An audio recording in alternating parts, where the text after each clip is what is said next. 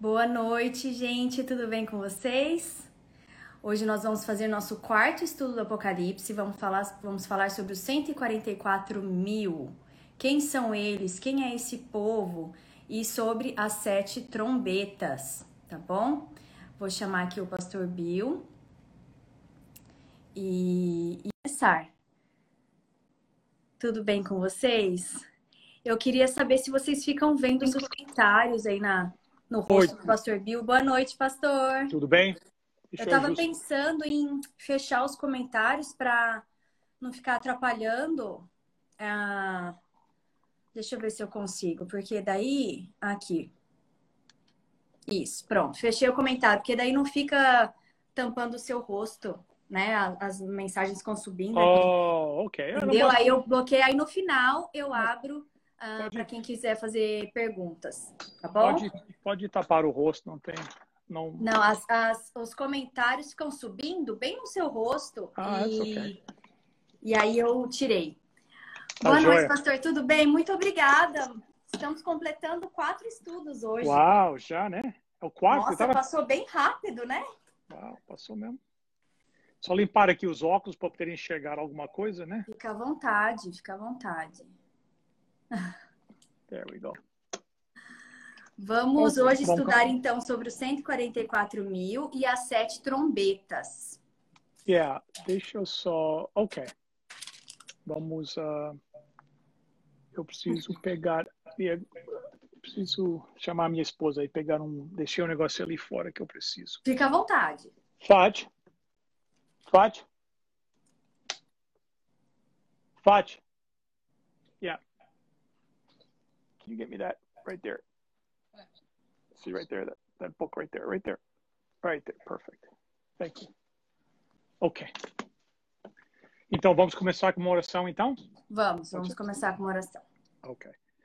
Nosso Deus e nosso querido Pai, muito obrigado pelo privilégio que o Senhor nos dá de nós usarmos destes meios uh, virtuais para estudarmos a tua palavra, aprender mais da tua vontade para a nossa vida. Pedimos Amém. a tua bênção agora, que o Senhor possa derramar o seu Santo Espírito, para que todo, todos aqueles que estão se juntando a nós para estudar possam receber a sabedoria divina para nós podermos diferenciar entre o que é que é verdade e o que é que é mentira.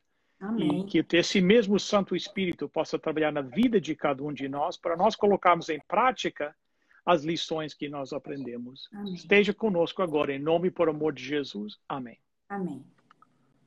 Então, então deixa eu só recapitular rapidamente aquilo que onde é que nós estamos, né? Ok. Então nós lemos os nós vimos os, os seis os, uh, nós fizemos os sete selos, né? Isso. Uh, uh, então teve os primeiros quatro que foram os quatro cavalos, né, os cavaleiros depois tivemos o quinto e o sexto selo, e depois, you know, cronologicamente, no Apocalipse, depois tem um intervalo do capítulo 7. Isso. E depois o sétimo selo aparece no capítulo 8, no primeiro versículo. Mas nós estudamos a semana passada só para completar o 7, né? Isso. Então, por que que existe essa, you know, é, é, esse intervalo assim? Bem, porque ao nós acabarmos de ler o capítulo 6, a, a cena, a última cena lá, é uma cena assim bem dramática, né? Que uh, os, os ímpios, né? Aqueles que que rejeitaram os, o, you know, you know, não, eu não sei se a palavra ímpios é, mas aqueles que rejeitaram a Deus, a oferta de Deus de, de, de, amor, né? Um, percebem o erro da, da, da sua decisão. O problema é que agora é tarde demais para perceber que tomaram errado, o, o, a decisão errada.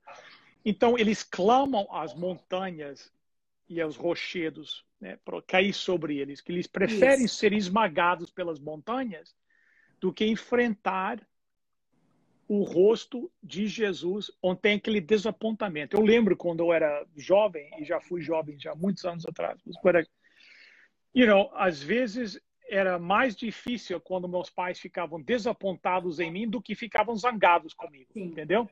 Uhum. Então eles olham para o rosto de Jesus e veem aquele desapontamento na cara de Jesus, porque Jesus queria o salvar. esse, you know, começar com esse primeiro pensamento. O desejo de Deus é salvar a todos. Mas Deus só pode salvar aqueles que escolhem a salvação. Entendeu? Uhum. Então, eles não escolheram isso. Então, o sexto selo termina com esta pergunta, uhum. porque chegou o grande dia da, da, ira de Deus. E quem pode suster-se? Eu disse em inglês, tá? Quem pode permanecer de pé? De pé. Só para é, localizar aí, é capítulo 6, verso 17. Verso 17. Isso. Então, uh, então you know, João, Espírito Santo, decide, vamos responder essa pergunta agora, antes de completar o sétimo selo. Então, quem é que pode? Então, isso é que nós temos aqui basicamente no capítulo no capítulo 7. Então, Simone, eu vou pedir, se não importa, se não se importar, ler não, o versículo hum. 1, uh, versículo 1 ao 8. Ok, 1 ao 8. Depois disto, vi quatro anjos em pé nos quatro, é, capítulo 7, só para. Capítulo 7, é, de 1 a 8. Yeah. Depois disto, vi quatro anjos em pé nos quatro cantos da terra, conservando seguros os quatro ventos da terra, para que nenhum vento soprasse sobre a terra, nem sobre o mar, nem sobre, as, sobre árvore alguma. Vi outro anjo que subia do nascente do sol, tendo o selo do Deus vivo e clamou em grande voz aos quatro anjos, aqueles aos quais fora dado fazer dano à terra e ao mar, dizendo: Não danifiqueis nem a terra, nem o mar, nem as árvores, até selarmos na fronte os servos do nosso Deus. Então ouvi o número dos que foram selados, que era 144 mil, de todas as tribos dos filhos de Israel da tribo de Judá foram selados 12 mil. Da tribo de Ruben, 12 mil. Da tribo de Gade, 12 mil. Da tribo de Aser, 12 mil. Da tribo de Naphtali, 12 mil. Da tribo de Manassés, 12 mil. Da tribo de Simeão, 12 mil. Da tribo de Levi, 12 mil. Da tribo, tribo de Isacar, 12 mil. Da tribo de Zebulon, 12 mil. Da tribo de José, 12 mil da tribo de Benjamim foram selados 12 mil. Excellent. Ok, então vamos, uh, vamos começar aqui. Então, a primeira coisa que João diz que viu é que os anjos vieram dos quatro cantos, cantos. quatro cantos da terra. Então, os quatro cantos da terra é uma bíblica que quer dizer que é, you know, seria os quatro pontos de uma bússola, né? Isso. Então, é uma cena que tem um impacto global, ok? Então, uma cena que impacta o, o, o mundo inteiro. E depois, uh, seguido, uh, uh, conservando seguros quatro ventos. No Antigo Testamento, o vento é, é o símbolo do, do poder destru, é, um, de forças destrutivas. Uhum. É, são as forças que Deus usa na destruição ou na, no julgamento do, do, dos ímpios. Então, é, é, um, é uma expressão que fala. Os ventos às vezes são usados para expressar a ira de Deus. Uhum. Okay. Então, são, é, é, fala que é a maneira que Deus executa os seus julgamentos. É, okay. demonstra a sua uh, ira. Então, nós acreditamos que esses quatro ventos, né, aqui mencionado, é que eles estão uh, conservando seguros os quatro ventos. Então, é uma cena que eles estão guardando os ventos, então não estão deixando ser. Então, nós acreditamos que isso uh, representa as sete últimas pragas. Uhum que as pragas não estão sendo uh, derramadas. lançadas, derramadas ainda. Então, uhum. estão segurando. Então, os ventos é, é simbólico, aí vamos dizer. Um, uh, Ao julgamento yeah, yes. É, de Deus. That's right. Então, eles, you know, durante um tempo, estes ventos têm sido uh, you know, conservados, né? Porque Deus não, não vai soltar os ventos até que ocorra o selamento do povo de Deus. Ok. Haja aquela determinação quem é que são quem é que é o povo de Deus e quem é aqueles que rejeitaram, ok? Então é isso. Então, uh, para que ninguém, nenhum vento soprasse sobre a terra, nem sobre o mar, nem sobre a árvore alguma. Uhum. E vi outro anjo, no verso 2, subia do nascente do sol. Uh, pode, não sei como é que está na sua, não me lembro como é que é. estava na sua. No nascente, nascente subia yeah. do nascente do sol. Yeah. Então, um, ah, o leste, onde o sol nasce, uh, é na, na Bíblia é representa é, como é que se diz? Não é, não é representa, é associado essa palavra. Associado. É associado com Deus. Então, um, nós sabemos que o sinal da segunda vinda será no leste, uhum. entendeu? Então, isso, esse anjo vindo do leste, né, do, do, do nascente, indica que é um, um, um, anjo que vem com uma mensagem de Deus. Ele parte de Deus, ele vem, ele vem de Deus, né? Então, esses, uh, então, eles, esse anjo, anjo vem e diz que ele tendo o selo de Deus vivo, né? Então, ele uh, ele vai identificar, vamos dizer assim, quem é que é o povo de Deus. E diz uhum. que esse povo vai ser selado. E vai okay. ser selado pelo Espírito Santo, sem dúvida. Ok? Sim. Então, o, este selar do povo, é importante que o, que o, que o pessoal que está assistindo entenda, uh, ocorre através do período do, do, Novo Testamento completo. Não, isso não quer dizer que esse sela, esses selar este povo só acontece no final. Não, através da, dos, uh, da história da igreja, da história cristã, Deus tem selado o seu povo. Uhum. Mas o que, o que aparentemente isto indica aqui é que ao nós nos aproximarmos da segunda vinda de Cristo, esta ideia de selar ou diferenciar o povo se torna mais intenso. Uhum. Porque nós estamos chegando ao fim. Uhum. ok? Mas existe povo de Deus no passado que já foi selado. Sim. Entendeu? Que, que, que já. Então, eles vão receber o selo do Deus vivo, né? Uh, foi, uh, ok? Então, uh, diz assim: não danifiques nem a terra, nem o mar, nem as aves, até o quê? Até selarmos, né? Na, Na fronte, fronte, os servos do, nosso, do Deus. nosso Deus. Então, até que haja essa. Então, esse, esse, esse selo, esse selamento, é selamento? Não. É selamento. É, é selamento. Do, é o Espírito Santo, mas acontece referência aqui na fronte, na testa. Em inglês está assim, na testa, dentro, Sim. dentro da. Porque aqui, aqueles que conhecem dessa parte do nosso cérebro, por trás da nossa testa aqui, que nós tomamos as nossas decisões. Decisões. Então, tem, um, tem a ver com uma decisão que o povo Vai toma tomar. De, de aceitar o que Deus está oferecendo ou rejeitar. É, uma, é baseado numa, numa, numa decisão.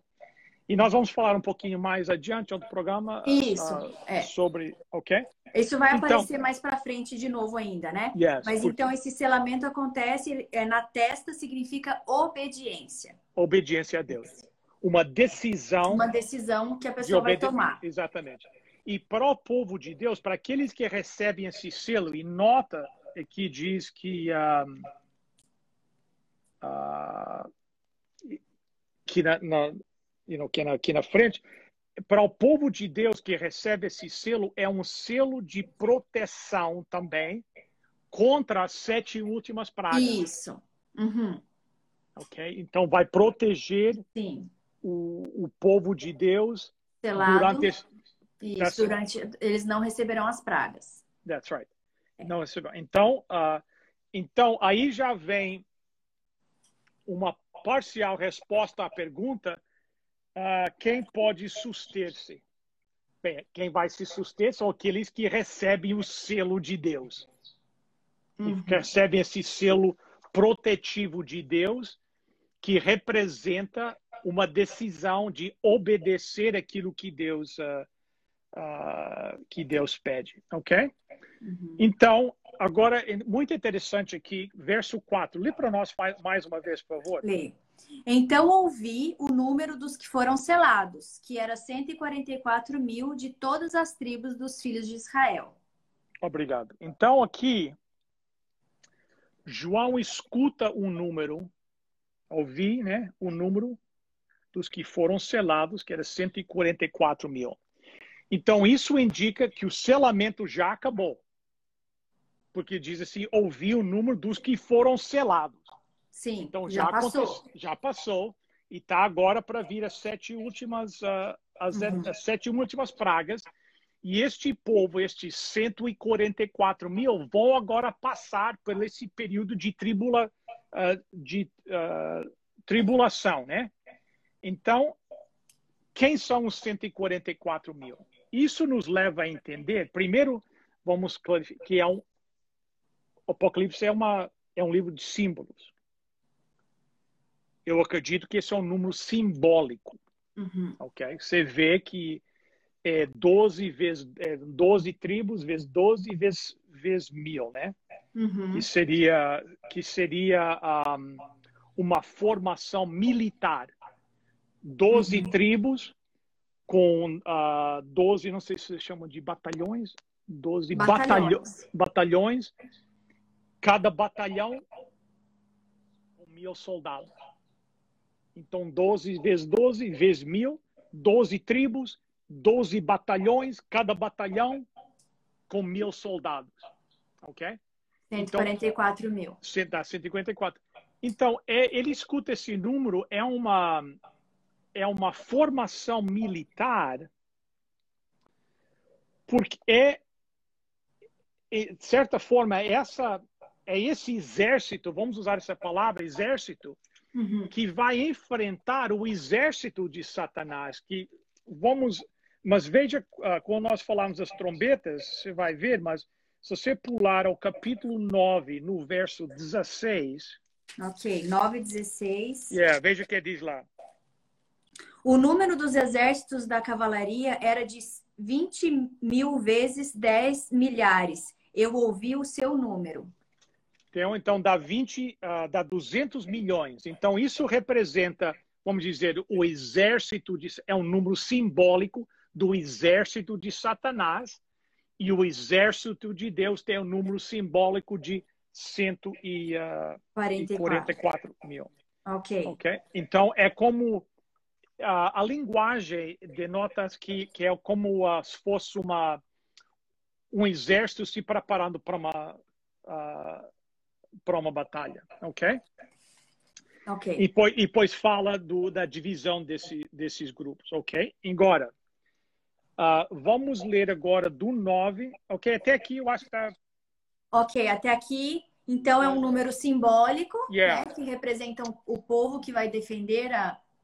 Yes, então é o povo de Deus vivendo nos últimos dias, nos, nos últimos instantes da história, mas não quer dizer que são apenas 144, 144 mil, mil é um pessoas simbólico para essas simbólico. pessoas. Isso. Yes, that's right. Okay. Então, a resposta do verso 17 do capítulo 6, quem poderá suster-se? Quem ficará de pé? Esse povo vai ficar de that's pé. Right. Esse povo, Esse vai... povo que permanece That's fiel right. a Deus e aqui nos últimos dias perto da volta de Jesus. Right. Esses vão se suster, então.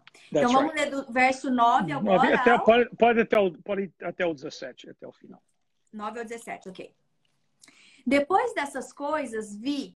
Então, João, primeiro ele ouve, né? Depois ele vê. Yes, agora muito importante. Yeah, nós vamos voltar a isso. É muito importante essa observação tá. sua aí. Depois dessas coisas vi, e eis grande multidão que ninguém podia enumerar de todas as nações, tribos, povos e línguas em pé diante do trono e diante do cordeiro, vestidos de vestiduras brancas, com palmas nas mãos, e clamavam em grande voz, dizendo: Ao nosso Deus que se assenta no trono e ao cordeiro pertence a salvação. Todos os anjos estavam de pé, rodeando o trono, os anciãos e os quatro seres viventes, e ante o trono se prostraram sobre o seu rosto rosto e adoraram a Deus, dizendo: Amém. O louvor e a glória e a sabedoria e as ações de graças e a honra e o poder e a força sejam ao nosso Deus pelos séculos dos séculos. Amém. Um dos ancião, anciãos tomou a palavra dizendo: Estes que se vestem de vestiduras brancas, quem são e de onde vêm? Respondi-lhe, respondi-lhe, meu senhor, tu o sabes.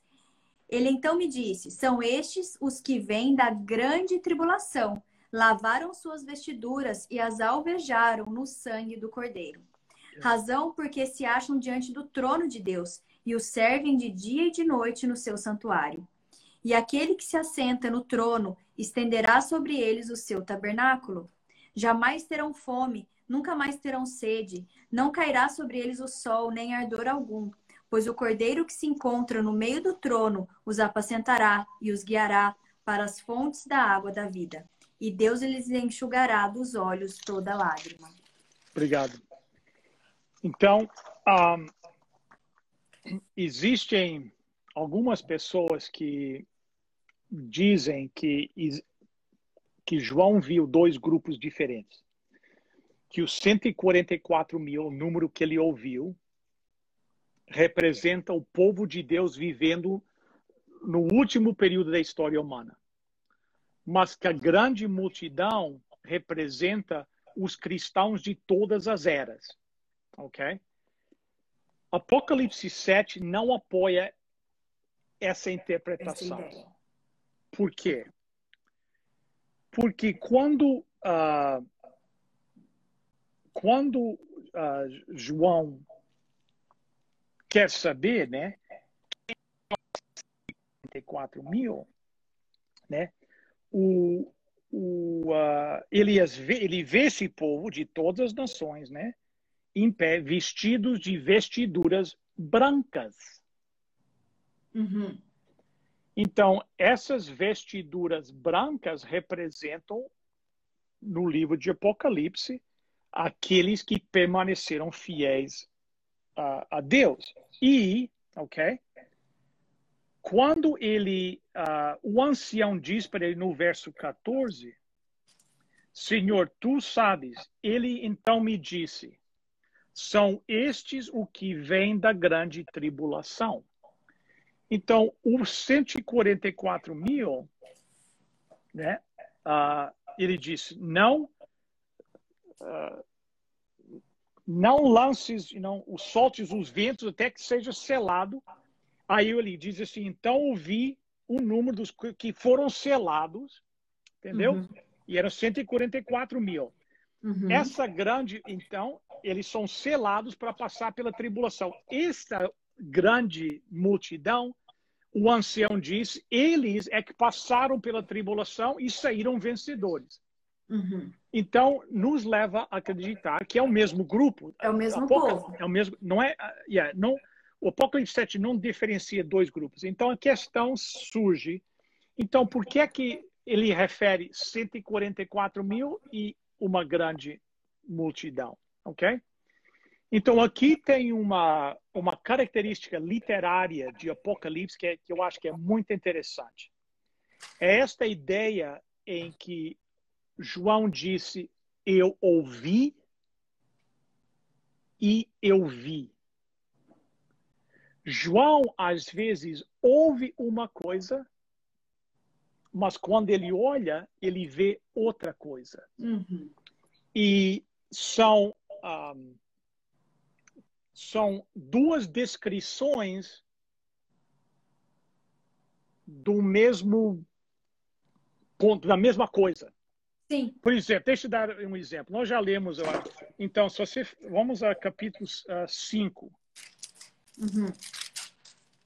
ah. E verso 5. Capítulo 5, Yeah. Todavia, um dos anciões me disse: Não chores, eis que o leão da tribo de Judá, a raiz de Davi, venceu para abrir o livro e os seus sete selos. Obrigado. Ok, então você lembra que João está chorando porque ninguém é digno de abrir o, o, livro, uhum. os selos.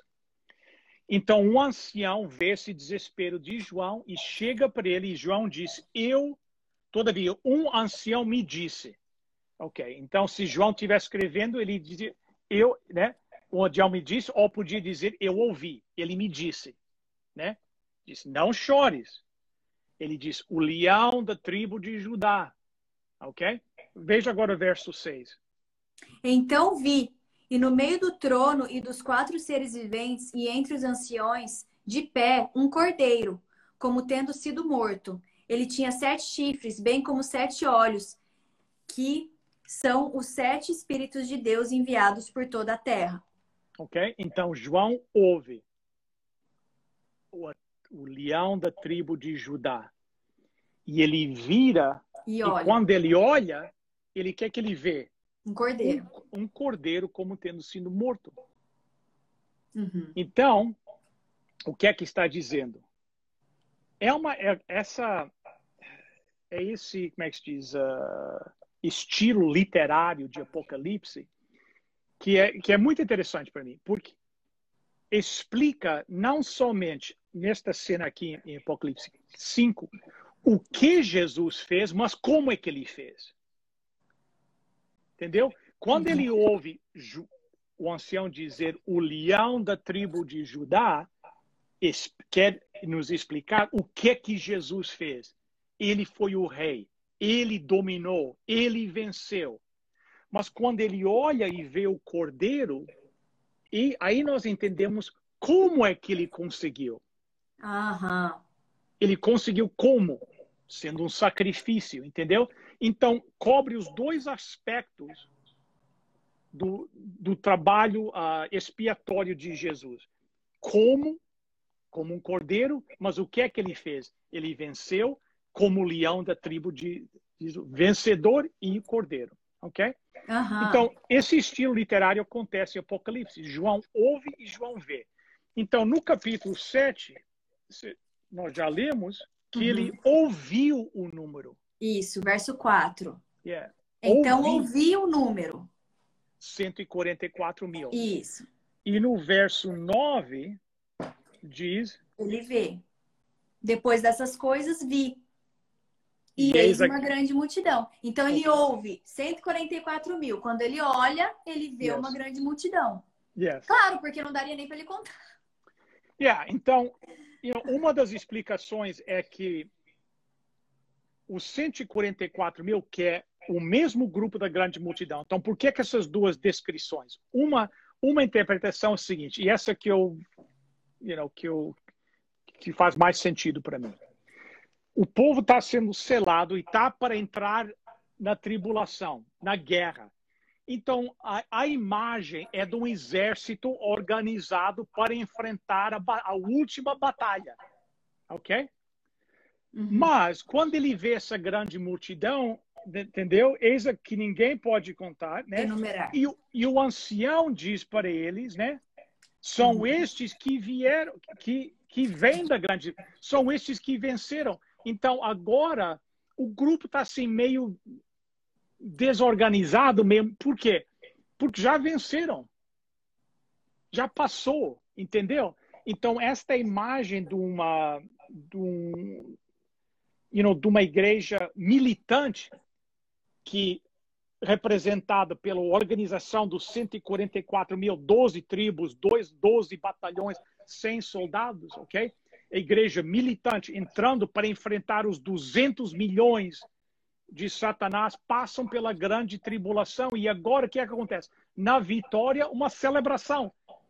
Eles estão celebrando. Então, porque eles estão celebrando, eles saem daquela formação Entendeu? Uhum, e enquanto sim. 144 mil seria fácil de contar quando eles estão todos em unidades de mil, quando eles estão todos misturados, você olha já é uma bastante gente, uma grande multidão. Uma grande multidão. Você entendeu? Sim.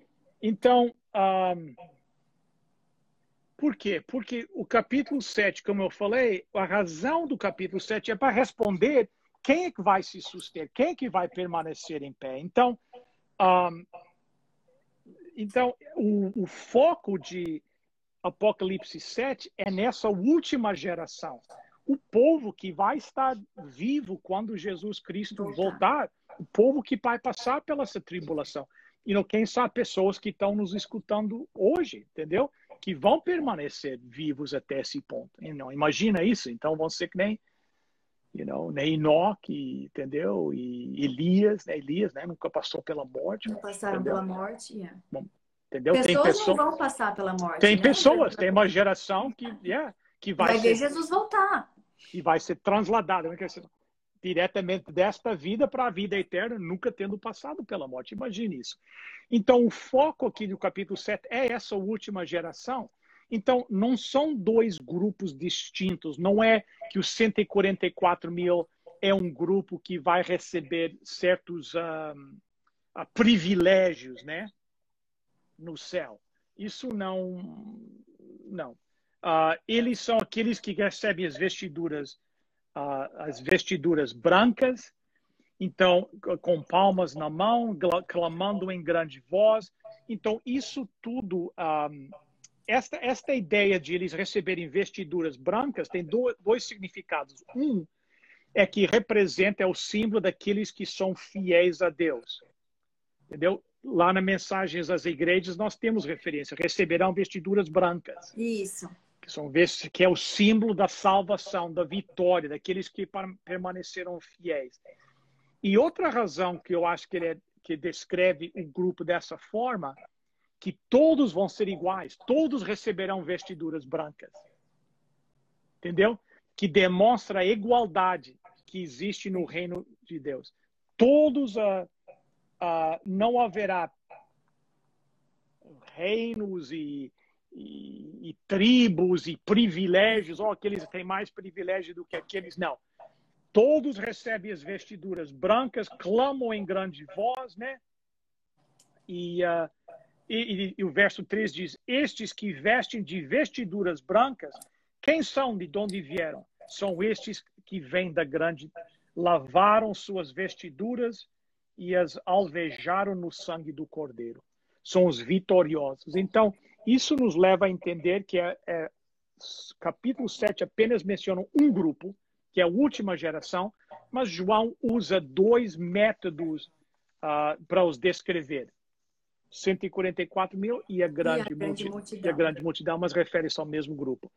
E aqui vem uma, uma palavra de, de cautela que é, é, é bom nós nunca pormos o como é que vocês dizem? O cavalo na frente, o boi na frente Isso, da carroça, né? É. Então, não entrar na área de especulação, entendeu? Apenas ficar dentro daquilo que Deus revelou para nós, entendeu? É. Então, tem aqui, eu acho, vou deixar eu mencionar outra vez que o livro do Apocalipse nos diz o que vai acontecer. Quando nós entrarmos assim para o capítulo 12, do capítulo 12 em diante, entra na fase escatológica do livro do Apocalipse.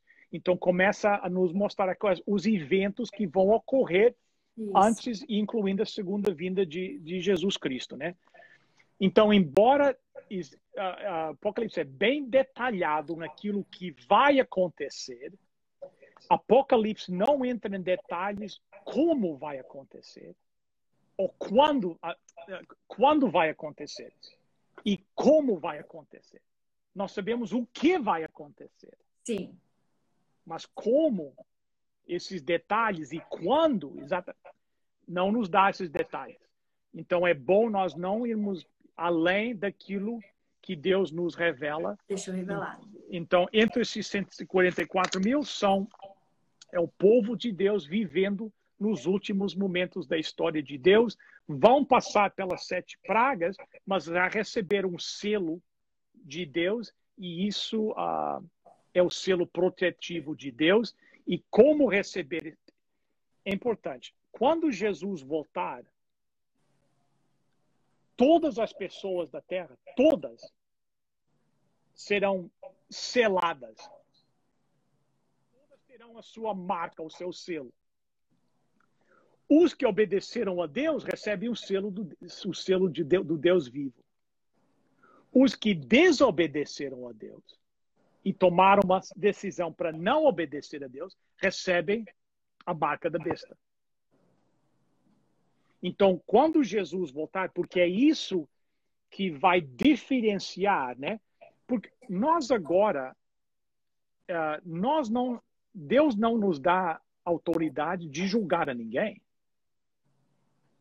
Jamais, né? Entendeu? Então, uh, quem vai fazer parte desse, desse último grupo? Quem vai ser parte desse, desse povo selado nos últimos dias? Não é uma denominação, entendeu? Não. Tem pessoas que dizem, oh, vocês adventistas acreditam que só vocês é vão ser salvos. Não, eu, entendeu? Se alguém adventista diz isso, isso não é crença adventista. Sou um pastor adventista, eu não creio isso.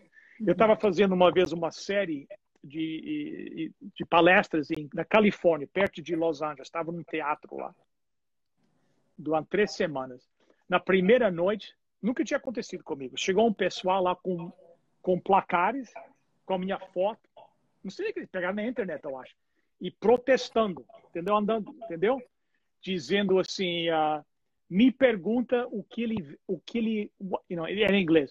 Uh, ask me what he really believes me pergunte o que é que ele realmente acredita. Uhum. Aí eu estou dentro do teatro, não estou sabendo, né?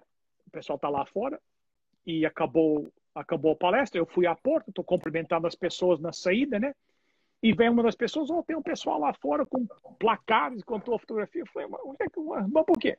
Aí, ok, acabei de cumprimentar as pessoas e fui lá fora, estava um pessoal lá andando, entendeu? Distribuindo folhetos.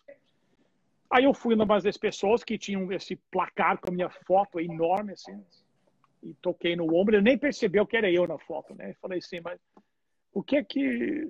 Não, porque esse aqui é um pastor adventista e, e é, é, importante que o pessoal saiba, mas saiba o quê? Não, que ele acredita que só os adventistas é que vão ser salvos. Eu disse, ah, é? Então, você conhece esse pastor? Não, mas eu já conheço os adventistas. Foi, olha, sou eu que estou falando, sou eu, eu, sou eu da foto. Então, você quer saber o que eu acredito? Por que você me pergunta? Não, porque vocês não respondem, vocês não falam a verdade. É o seguinte, amanhã à noite, você vem no auditório, nós tínhamos mais 800 pessoas lá. Você vem lá e você faz, as, eu vou te deixar fazer três perguntas à frente de todo mundo. Não quer que você faça escândalo e eu vou responder as perguntas em frente de todo mundo. Se não precisa dizer as perguntas, me pergunta amanhã. Não, se não, vem amanhã, você não faz escândalo. Se você quer ter uma doutrina para pregar, faça que nem nós fizemos. Aluga o teatro quando nós fomos embora e prega à vontade, entendeu? Então, na próxima noite, ele apareceu. Ah. E levantou e falou: Olha, ontem tem um pessoal aí com os placares, dando os folhetos. Quero que você saiba que eles não fazem parte do meu grupo, não, não sei quem eles são, mas um deles you know, veio cá, eu convidei e tem uma pergunta para fazer e vamos. Então ele levantou e disse assim: Então eu falei, fala, faz a pergunta. Quem é que vai ser salvo? Você acredita que só os adventistas é vão ser salvos? Aí eu expliquei assim, eu disse assim, olha, deixa eu explicar para todo mundo bem claro. Eu vou explicar exatamente como eu falei, porque pegar bem claro. Quando Jesus voltar, haverão dois grupos na Terra: os salvos e os perdidos. Ok?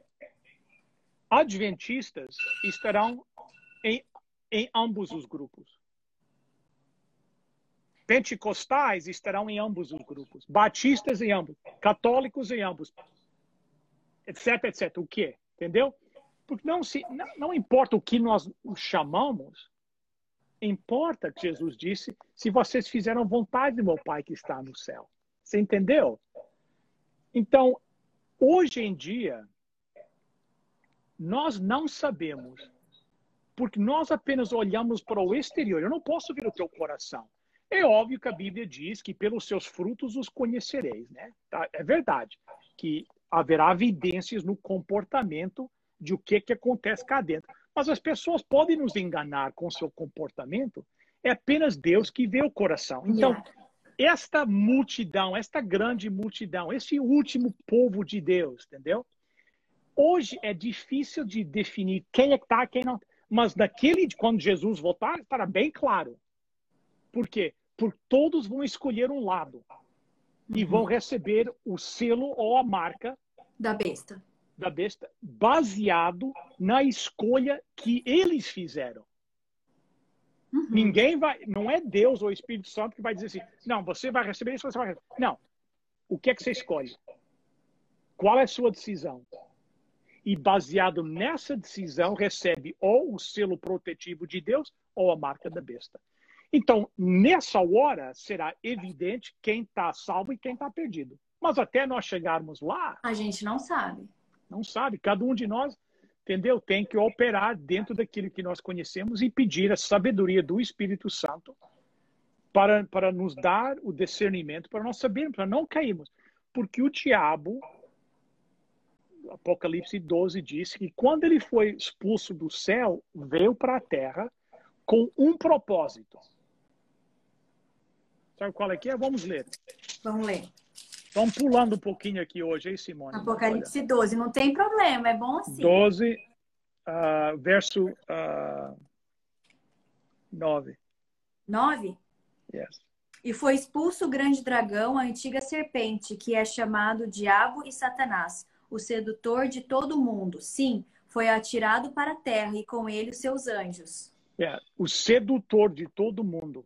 Em inglês é, diz, ele saiu para uh, para deceive, seria deceive, seria enganar. Enganar. Enganar. Yeah. Sedutor é, é um enganador. Enganador. enganador. Então, ele foi expulso do céu, veio para a terra com o propósito de quê? Enganar. Enganar. Enganar a quem? Principalmente os filhos de Deus. Entendeu? Você às vezes lê de histórias, né? Trágicas de casamentos que terminam, né? E que é que um dos, dos pais, que quando tem filhos, então é uma tragédia mesmo, né? Então, o que é que os, alguns, acontece em casos horríveis?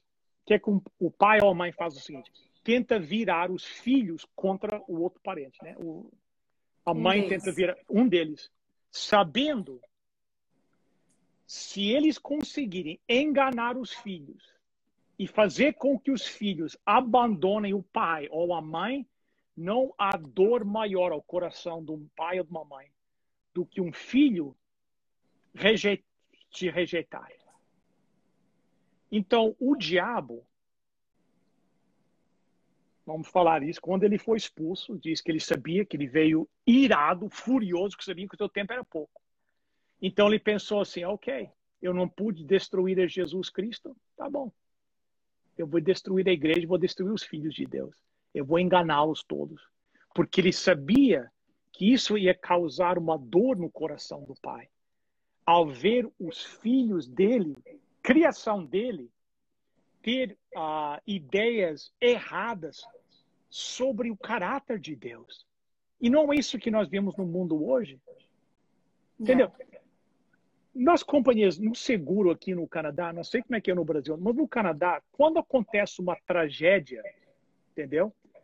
Cai uma árvore em cima da tua casa, ou vem um ventaval e leva, entendeu? Faz uma destruição em tua casa. Dentro do da, do contrato do, da companhia de seguro, esses atos são chamados atos de Deus, acts of God. Como se Deus é que mandou essa destruição.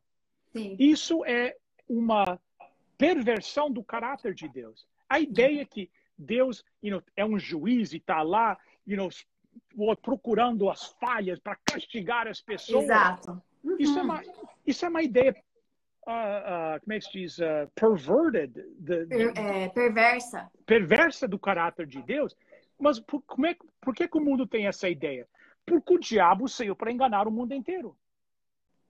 Então, ao nós enfrentarmos tudo na vida, e principalmente as coisas bíblicas, nós temos que entender para que para tudo que Deus criou o verdadeiro, o diabo criou o falso pra, com o propósito de enganar. Enganar. Uma contrafação. Entendeu? E engano não é dizer assim. Para alguns é. Porque o diabo, o diabo não tem preconceito. O, o diabo, ele não importa o que, que você crê, a não crer na verdade. Uhum. Você quer é. ser ateu, você quer ser ateu, tudo bem. Você quer ser um cristão que não acredita na verdade, para ele, tudo bem então. Não, não acreditando na verdade, no verdadeiro caráter de Deus, para ele tá é tudo o que bom. importa. O que importa, exatamente.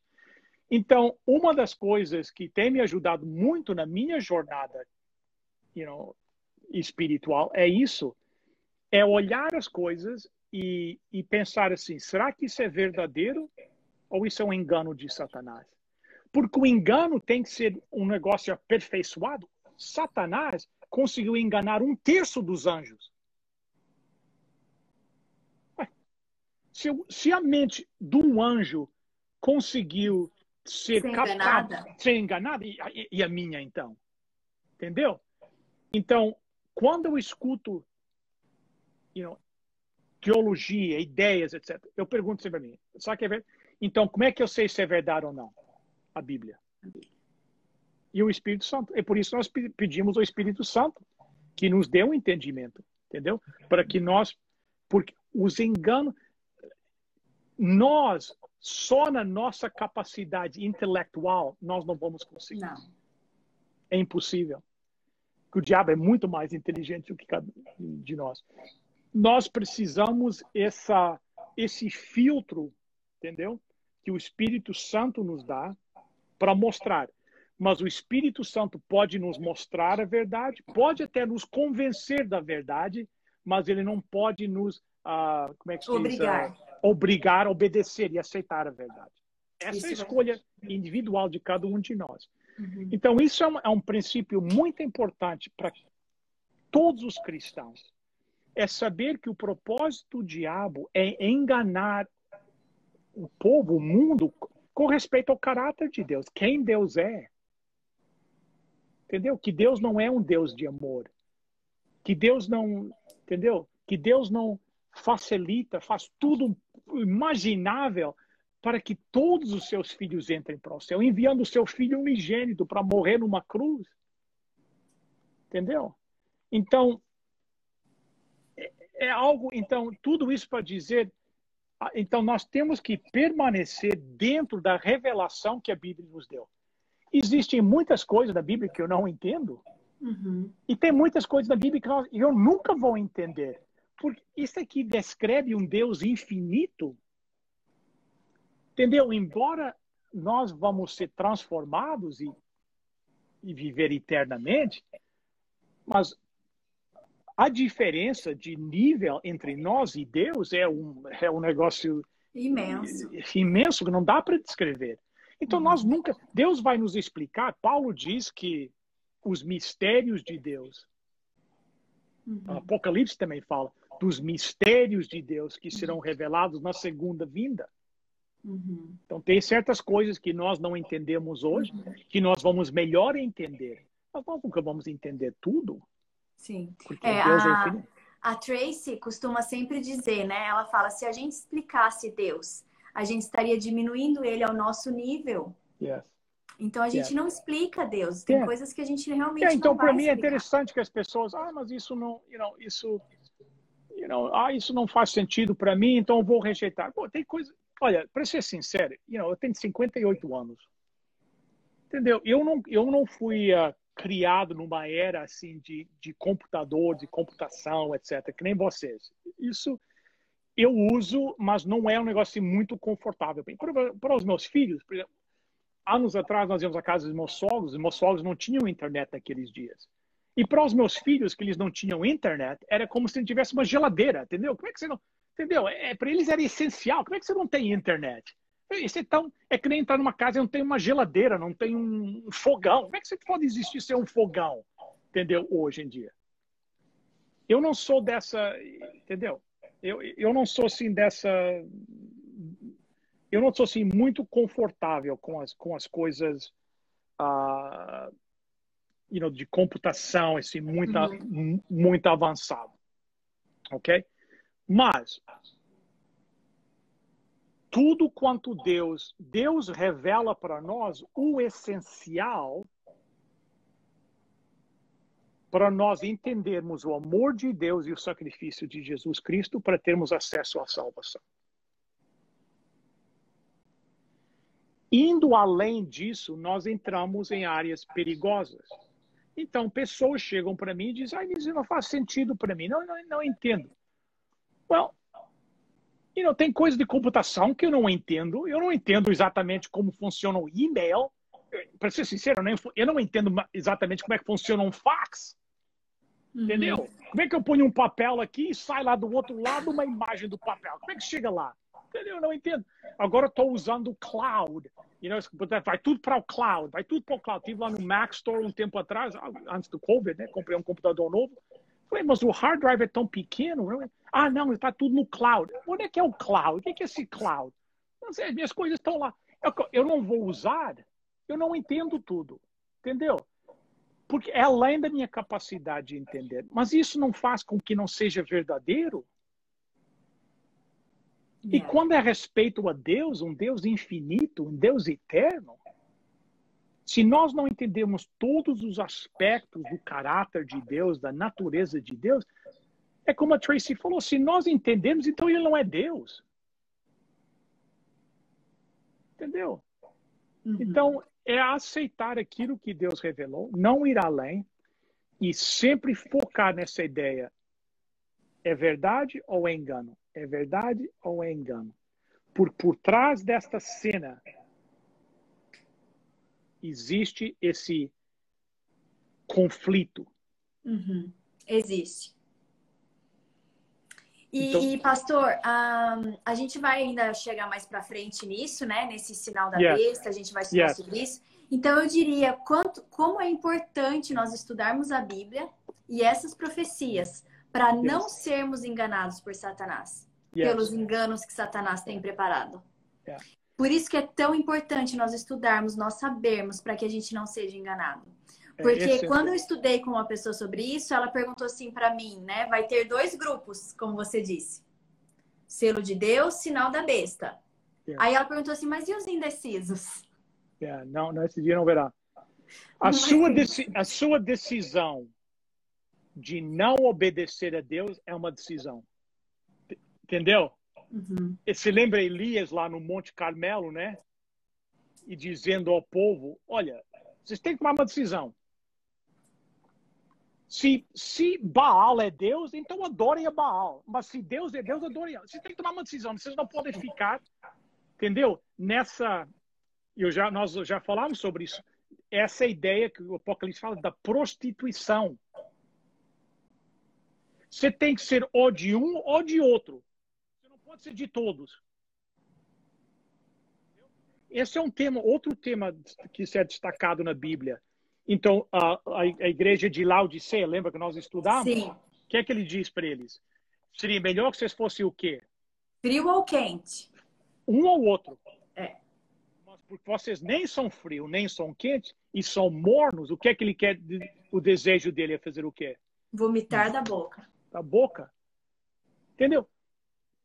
Seria melhor, olha, se nós tomamos uma posição contra Deus, não seria melhor, entendeu? Mas Sim. tomar uma decisão, mas essa ideia de, então é que uh, Apocalipse usa bastante essa ideia de prostituir, prostituição, a mistura do, do verdadeiro com, com o falso, com, com o falso, tudo misturado, entendeu? Que não se consegue discernir o que é que é verdade, o que é que é, entendeu? É escolher quem é que vai ser quem é que vai ser o teu, uh, you know, quem é que vai ganhar o teu coração?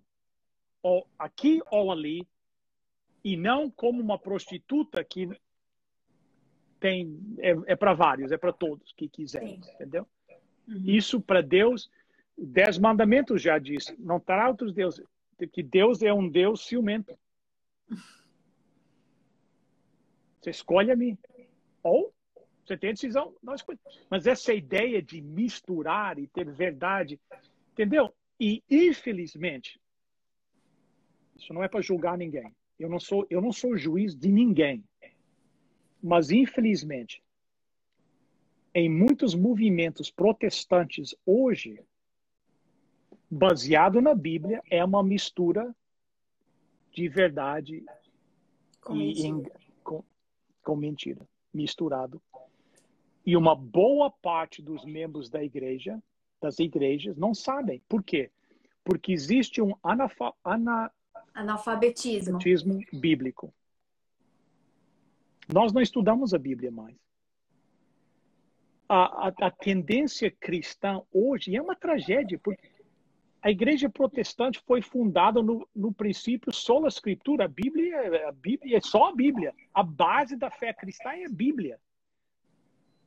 Entendeu? E hoje, o que é que acontece? O pessoal vai à igreja, sobe alguém lá na frente, bem vestido, às vezes mal vestido, apresenta uma mensagem e o povo, é, tá jóia, e vai para casa E pronto. Acabou. Não, não, não há aquele desejo de estudar, não quero aprender, por, eu quero ver por mim mesmo, quero saber, eu quero conhecer por mim mesmo. Entendeu? Nós somos, a, a Bíblia nos diz que nós temos que testar os profetas, testar a, a, a pregação. Teste o profeta. Que se aquilo que a pessoa está dizer vai em contradição à Bíblia, a Bíblia diz que isso não é verdade.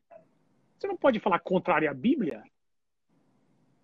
Entendeu? Mas se eu não conheço a Bíblia, se eu não tenho o padrão de verdade, como é que eu vou me proteger?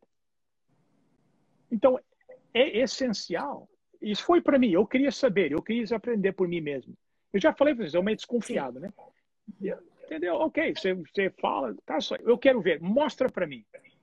E os meus pais, que vieram, quando meus pais vieram para a igreja, meus pais não têm assim, uma formação you know, muito elevada. You know, e, mas o princípio deles era o seguinte. Eles iam para o pastor Feyerabend, que foi o pastor que estudou conosco e nos batizou.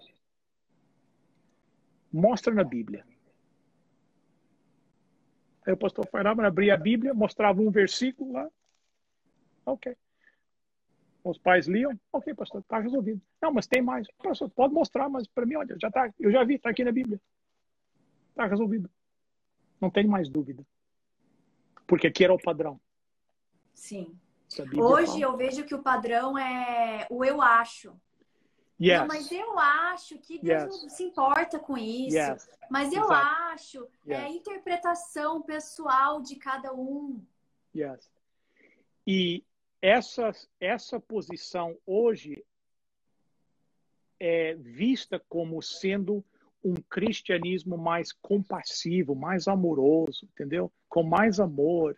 Você tem que aceitar. Não, nós temos que aceitar as pessoas. Nós, tem, nós não temos que aceitar o erro. Entendeu?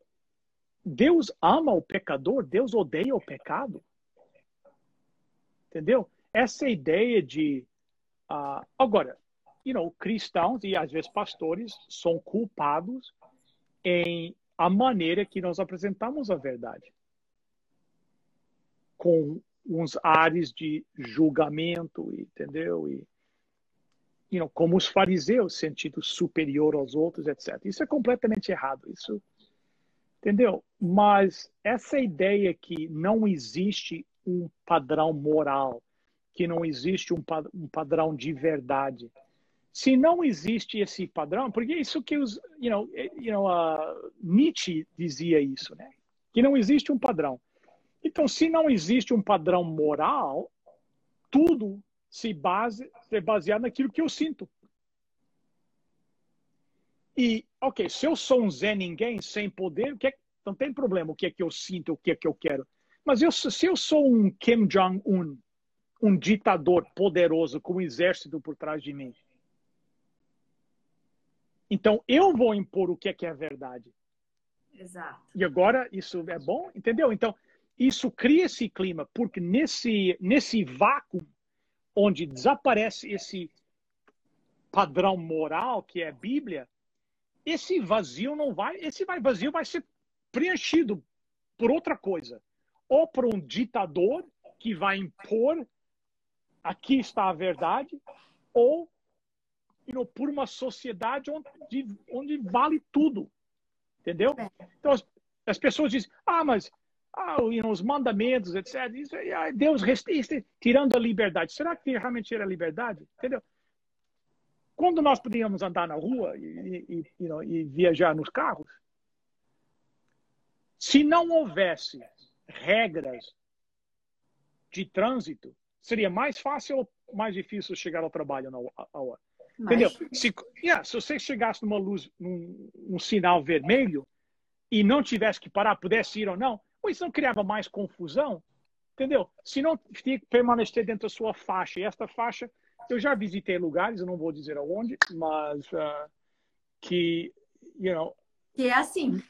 Yeah, nós íamos para a igreja, entramos numa, numa estrada e tinha três pistas num sentido e uma do outro, ok?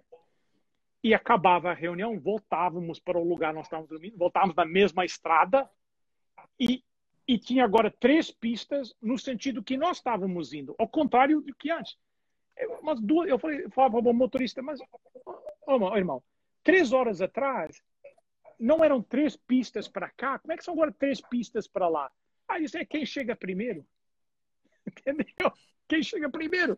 Foi, mas como é que vocês não, não morrem centenas de pessoas? Ah, tá morrendo todos os dias morrem pessoas no trânsito. Well, sure, com falta de de regras, de lei, de, lei. de regra. Entendeu? Por que é que Deus diz, you know, para não mentir? Porque ele sabe, a pessoa que vive da mentira, como é que vocês dizem no Brasil? Mentira tem perna curta, curta. né? Como é que é? Entendeu? Imagine, você vive de mentira, você não chega a um ponto de barulha tudo, você não sabe mais que mentiu para esse. Você quer viver assim? Por que, que a Bíblia diz para não adulterar? Para que Deus, ah, porque Deus não quer que vocês tenham, you know, relação. Não, é porque Deus sabe, não é a melhor maneira de viver. Você quer entrar num lugar, está sempre olhando sobre os para trás se, se o marido de alguém está atrás de você, entendeu? Você quer viver dessa maneira? Para não roubar. Por que não roubar? Ah, porque Deus não quer que nós tenhamos coisas boas. Não. Entendeu? Porque se um dia você encontra um malandro, mais malandro de que você, que vai. Tra... Deus não quer essa vida assim para ninguém. Que vida é essa?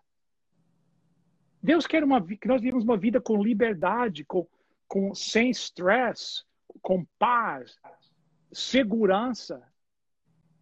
E ele sabe que esse é o padrão moral que ele estabelece como um alvo para nós.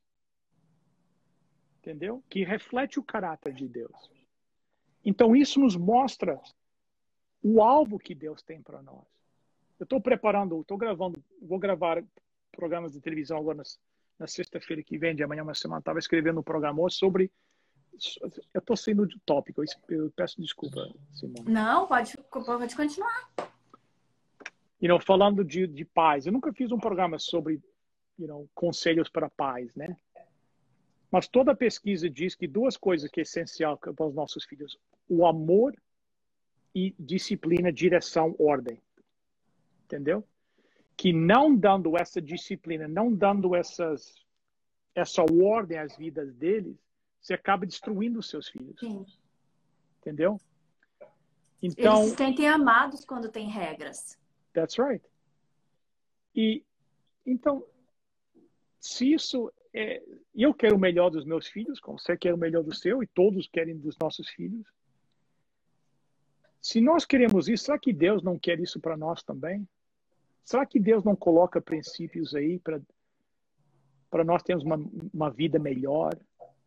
para nós podermos ter uma ideia de como será a vida no céu, sem ódio, sem ciúme, sem corrupção, sem doença, sem choro, sem dor, sem morte.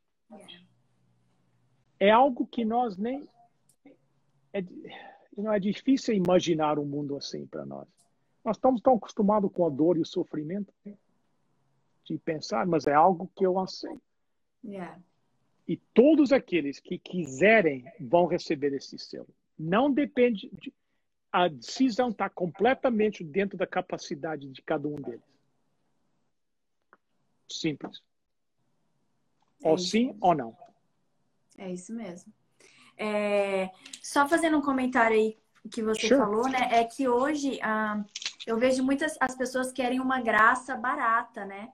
Yeah. Uma graça sem responsabilidade. Não preciso fazer nada. Jesus já fez tudo, né? Yeah. A lei não you importa. Know, yeah, you know, and tem umas cenas na Bíblia que para mim são you know, impressionantes, né? Você lembra que uh, tem uma cena onde Davi está transportando a arca do concerto, que era no santuário, era a peça mais, uh, como é que se diz, mais reverenciada. Era a arca do concerto, que era o trono de Deus, representava e era o trono de Deus. Uhum. Então Deus tinha prescrito uma maneira, quando era para ser transportado a arca, a maneira que a arca ia ser transportada. A arca tinha umas argolas, usam essa expressão no Brasil? Argola, Sim, argolas. Yeah. E passavam pelas argolas um, um, uns paus, né? E os sacerdotes seguravam nos ombros e levavam a, a, a arca. a arca dessa maneira. Era proibido alguém tocar na arca, não ser o sumo sacerdote. Davi decide que ele vai transportar a arca de um lugar para outro e decide pôr a arca em cima de, um, de, um, de uma carroça. Sim. Já começou errado. Deus disse, não é assim, entendeu? Mas ele pensou, mas que, não é numa carroça, que diferença faz? Vou fazer do meu jeito. É, que diferença? Passar que Deus, isso vai ser um problema para Deus? Então, o que aconteceu? A carroça começou a andar com a arca em cima e a estrada de lama, né, de, de lodo, etc. E uma das rodas da carroça entrou num buraco e a carroça you know, deu uma, uma virada assim, uma, uma inclinada, e parecia que a arca ia cair da carroça. Uma das pessoas que estava lá, o que é que ele fez? Eu acho que o nome em inglês é asa. Foi segurar. Foi, vou segurar, fazer uma coisa. Não, vou proteger a arca. Proteger. Ué. E, e morreu na hora. Morreu instantaneamente. Então você pergunta assim, mas, uau, mas o homem com toda a boa intenção, com toda sinceridade, toda sinceridade, boa intenção, entendeu? E acontece uma coisa dessas assim? É, porque quando Deus disse não é para tocar, não é para tocar.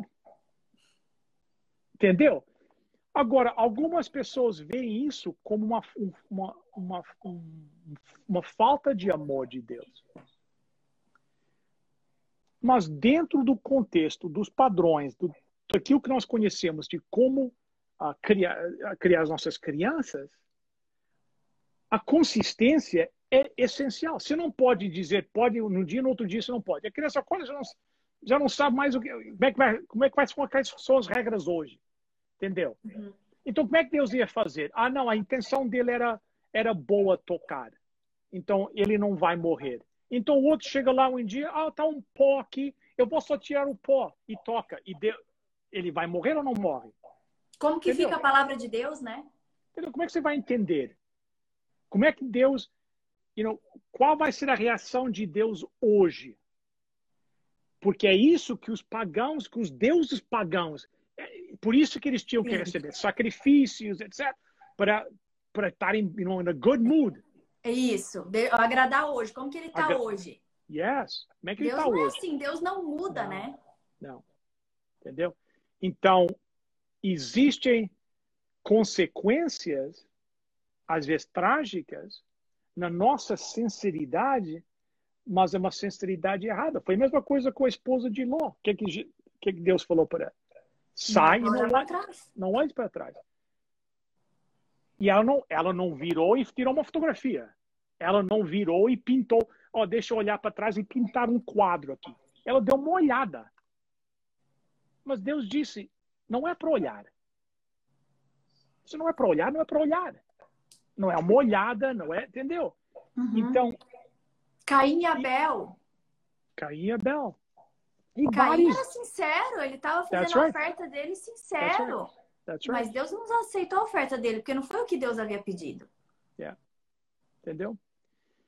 Então, são esses os princípios uh, you know, que às vezes que o mundo hoje, que o diabo tem enganado e criado um cristianismo onde diz que a tolerância a essas coisas realmente é amor, entendeu?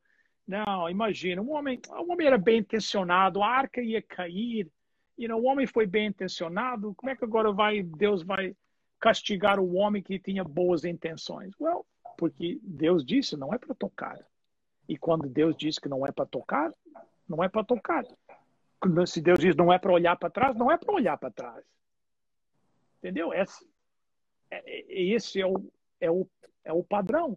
A escolha nossa hoje é ou aceitar ou, ou rejeitar. É se, a pessoa, se, a pessoa, acha que é além da. Então não aceita, mas as consequências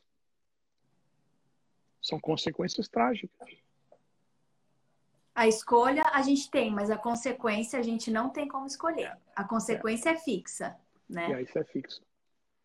Pastor, uh, eu, eu penso que talvez não dê para estudar as sete trombetas, Boy. né? Yeah, yeah, vamos deixar as sete trombetas então para o próximo. Então, eu acho, Nós temos, temos eu estou pensando, nós temos que estar as sete trombetas. Nós devemos estudar, you know, para o pessoal que está nos assistindo, o que é que vem pela frente, entendeu?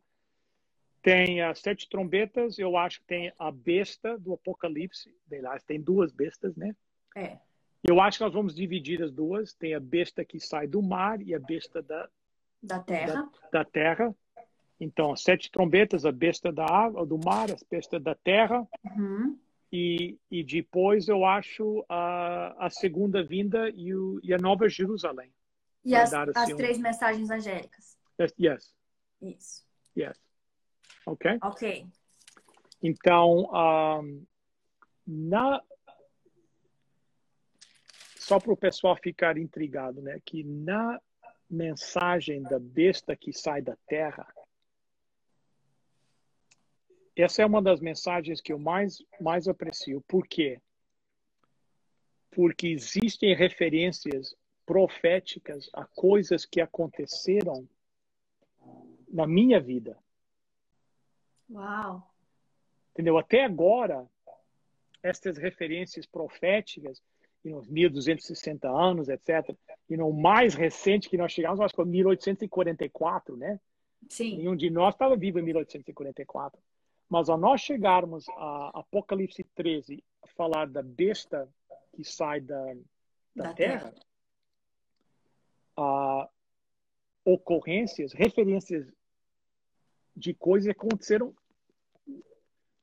na, no, no período da minha vida algo muito, algo, coisas muito interessantes. Então, é, é a, o contexto é um contexto assim mais imediato para nós, entendeu? Uhum. Porque o diabo quer destruir o povo de Deus. O diabo quer destruir esses estudos. Eu digo para as pessoas nas minhas palestras, eu digo assim: o diabo vai fazer tudo para que você não venha, que não participe.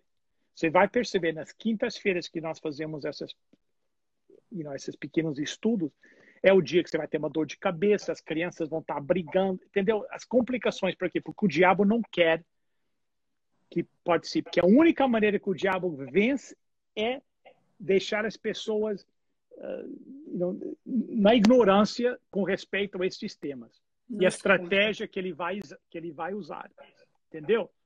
Última história, eu estava em Saskatchewan fazendo umas palestras e eu ia falar sobre uh, as bestas, né? Do Apocalipse, Apocalipse 13. E eu falei para o grupo que estava lá, falei, olha o seguinte, amanhã eu vou falar sobre isso e deixa eu já dar de advertência, que eu já faço isso há muito tempo. Amanhã vocês vão ter complicação no trabalho, vão acordar de dor de cabeça, as crianças vão estar brigando, você vai ter uma, uma briga com a esposa, com a esposa, entendeu? O jantar vai queimar, vai tudo. Alguma Dá coisa errado. vai dar errado para quê? Para você dizer, ah, eu já não vou à noite, eu estou frustrado, não vou à noite. Eu, quero, eu, não, dou, eu não digo isso para colocar medo em vocês, é que a minha experiência é isso que vai acontecer amanhã. Ok. Aí, o pessoal veio, fiz a, fiz a palestra, estudamos Apocalipse 13. No final da palestra, estou na porta cumprimentando as pessoas, chegou um senhor para mim. E ele esperou todo mundo sair, ele veio sozinho. Ele disse assim: uh, ah, vem cá fora no estacionamento comigo. Agora, deixa eu explicar. Aonde eu fui criado, quando alguém te chama lá para o estacionamento, não é para conversa, né? Aí eu pensei aqui comigo, o que que eu, que que será que eu fiz para esse homem estar tá bravo comigo, né? Aí, mas ele estava assim com uma aparência agradável, vamos lá fora. Ok, fui lá fora, olha, vamos, tá nas mãos de Deus, né? Aí chego lá fora, ele olha, aponta assim, olha, esse aqui é o meu, o meu carro aqui. Falei, oh, bonito, carro novo. Falei, é novo. Comprei dois meses atrás. Falei, oh, que legal. Pensei, mas o que é que... Mostraram o carro, ok. Ele disse assim, ele, ele aponta assim, à noite, né? Ele aponta, você vê aquelas luzes ali na... Yeah. Falei, yeah. é mais ou menos um quilômetro, sei lá, meio... Três, quatro de quilômetro, 700 metros. Falei, ali é um posto de gasolina. Falei, ó, oh, que joia, legal, obrigado. Ó, o carro novo, posto de gasolina, legal. Ah. Aí eu olhando assim, pensando, o que, é que, que ele quer dizer com isso, né? Ele falou assim, antes de vir aqui à reunião, eu fui ali no posto de gasolina, pôr gasolina. Falei, ó, oh, que bom. Falou, é, yeah, carro novo, botei a gasolina. Quando eu entrei no carro, é, you know, direção, uh, carro, uh, como é que se diz? Automático. Travou. Uh, câmbio automático, né? Ele falou, Sim. pus em drive no D e o carro não andou. Foi o quê? Não, o carro travou, não saía. Falei, mas o carro está aqui, como é que você veio de lá? Ele falou assim, o carro não ia para frente, mas ia de ré. Falei, mas como? Ah, eu vim de ré desde lá. Falei, cara, você veio de ré aquela distância toda até aqui, por quê? Porque você tinha falado que o diabo não queria que eu viesse. E eu vim de ré. E vim de ré, que eu não eu ia vir, não ia, de jeito nenhum o diabo ia vencer. Você vê? E o homem veio de ré. Lá do posto da gasolina. Porque o diabo não queria que ele viesse. Entendeu? Então, para aqueles que estão nos acompanhando, nas quintas-feiras, pode ser que. Tenha que diabo, vir de ré. Yeah, vem de, se tem que vir, venha de ré. Vem de ré. Porque é o tempo é bem aproveitado ao nós estudarmos, não porque estou, eu estou aqui, ó, ó, ó, Simônia, mas porque a presença de Deus, esse aqui é a benção. Nós temos que diferenciar o mensageiro e a mensagem. Nós conversamos sobre isso um pouquinho hoje, né? É. Quando o pessoal chega para João Batista e pergunta: Você é Elias? Ele disse: Não. Você é o profeta de Mo que Moisés anunciou? Disse: Não. Disse, quem, quem és tu então? Ele disse: Eu sou uma voz. E o que, é que ele estava dizendo? Não se preocupe quem eu sou. Se preocupe naquilo que eu ensino. Você nunca vai encontrar um mensageiro perfeito. Todos nós temos falhas, todos nós erramos, todos nós decepcionamos. Nenhum mensageiro é perfeito. Não procure. Você está procurando uma igreja, você está procurando uma, um convívio cristão, um grupo para você participar, para preencher esse vazio espiritual. Não procure perfeição nas pessoas, porque você não vai encontrar. Não sei se era Lutero que disse a igreja é um hospital para pecadores, não um museu para santos. Isso mesmo. Não, você não vai encontrar perfeição nas pessoas. Eu vou à igreja pela mesma razão que eu iria no hospital, porque eu estou doente, eu tenho uma doença chamada pecado. E lá que eu encontro a cura para esse pecado. Então, não procure perfeição nas pessoas, procure perfeição na mensagem. A mensagem é perfeita. Foi isso que João Batista disse. Não, não se preocupe quem eu sou, quem eu não sou. O mensageiro não é importante, a mensagem que é. É isso mesmo. Entendeu? Pode ser eu enviando mensagem, qualquer pessoa. E se nós não fizermos, pode ser uma jumenta, pode ser uma pedra. Entendeu? A, a nossa parte em proclamar a mensagem é insignificante. Então, a bênção não é porque eu estou aqui, não é isso. A benção é porque onde dois ou três estão reunidos, Deus se manifesta lá. É isso mesmo. Então Deus está conosco. E Deus é que fala ao nosso coração. E o Espírito Santo é que traduz as coisas e que facilita a nossa interpretação e o nosso entendimento. E a convicção que eu ouvi, isso é verdade. E depois a decisão de aceitar ou rejeitar resta conosco. Então, o mensageiro, vamos diferenciar o mensageiro da mensagem. O mensageiro não é importante. Quem? Isso. A mensagem que é importante. A perfeição é na mensagem. Nós não somos uma igreja. A igreja adventista não é uma igreja perfeita. Mas a mensagem, a mensagem proclamada tem que ser a mensagem perfeita, porque é a mensagem que vem deste livro. Então, procure perfeição na mensagem. Não procure perfeição na... no mensageiro. No mensageiro. É, o pastor Bulhon falava, né, que quando ele terminava uma mensagem, uma palestra, um sermão, o pastor Alejandro Bulhon, que yes. ele saía, ele não ia, ele saía, né?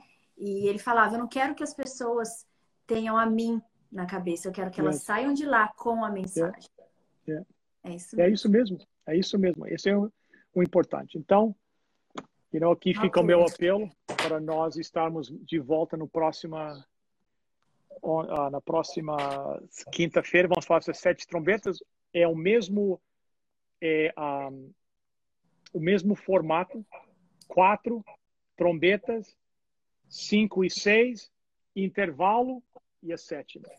Usa o mesmo estilo da, das, da dos, dos, dos, selos. selos. Yeah, Alguém tem alguma pergunta? Eu liguei os comentários. Uh, eu penso que normalmente o pessoal é bem quietinho, né? Não, não deixa pergunta. Mas então, vamos fazer assim. Os próximos estudos, então, vocês já sabem a sequência.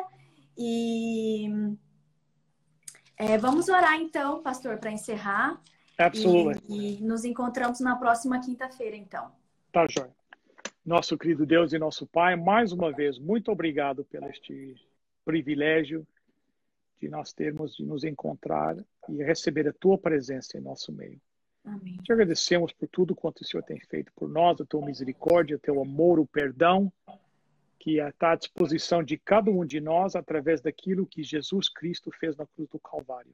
Amém. Querido Pai, eu peço uma bênção sobre cada pessoa, cada família que eles representam, que está aqui conosco, que ao nós estudarmos a cada vez possamos nos aprofundar mais, não só no conhecimento bíblico, mas em no amor que, que tu tens por cada um de nós e assim a nós a te amarmos mais também. Amém. Pedimos a tua proteção e a tua guia, a tua liderança, que o Senhor seja um através do seu Santo Espírito um guia na nossa vida. Amém. Nos leve aos caminhos da justiça, o rumo a Canaã celestial. Amém. Que nosso Deus possa nos acompanhar, os teus santos anjos nos protegerem de todo mal, até nós nos encontrarmos outra vez na próxima quinta. Em nome e por amor de Jesus. Amém. Amém. Amém. Muito obrigada a todos vocês que estavam aqui ao vivo e nos vemos então na próxima quinta. Tá bom? Às sete trombetas. Às sete trombetas. Um abraço então para todo mundo, viu? Tá jóia, Simone. Um abraço, pessoal. Obrigada, Boa pastor. Noite. De nada, um privilégio. Obrigado. Tchau. Tchau.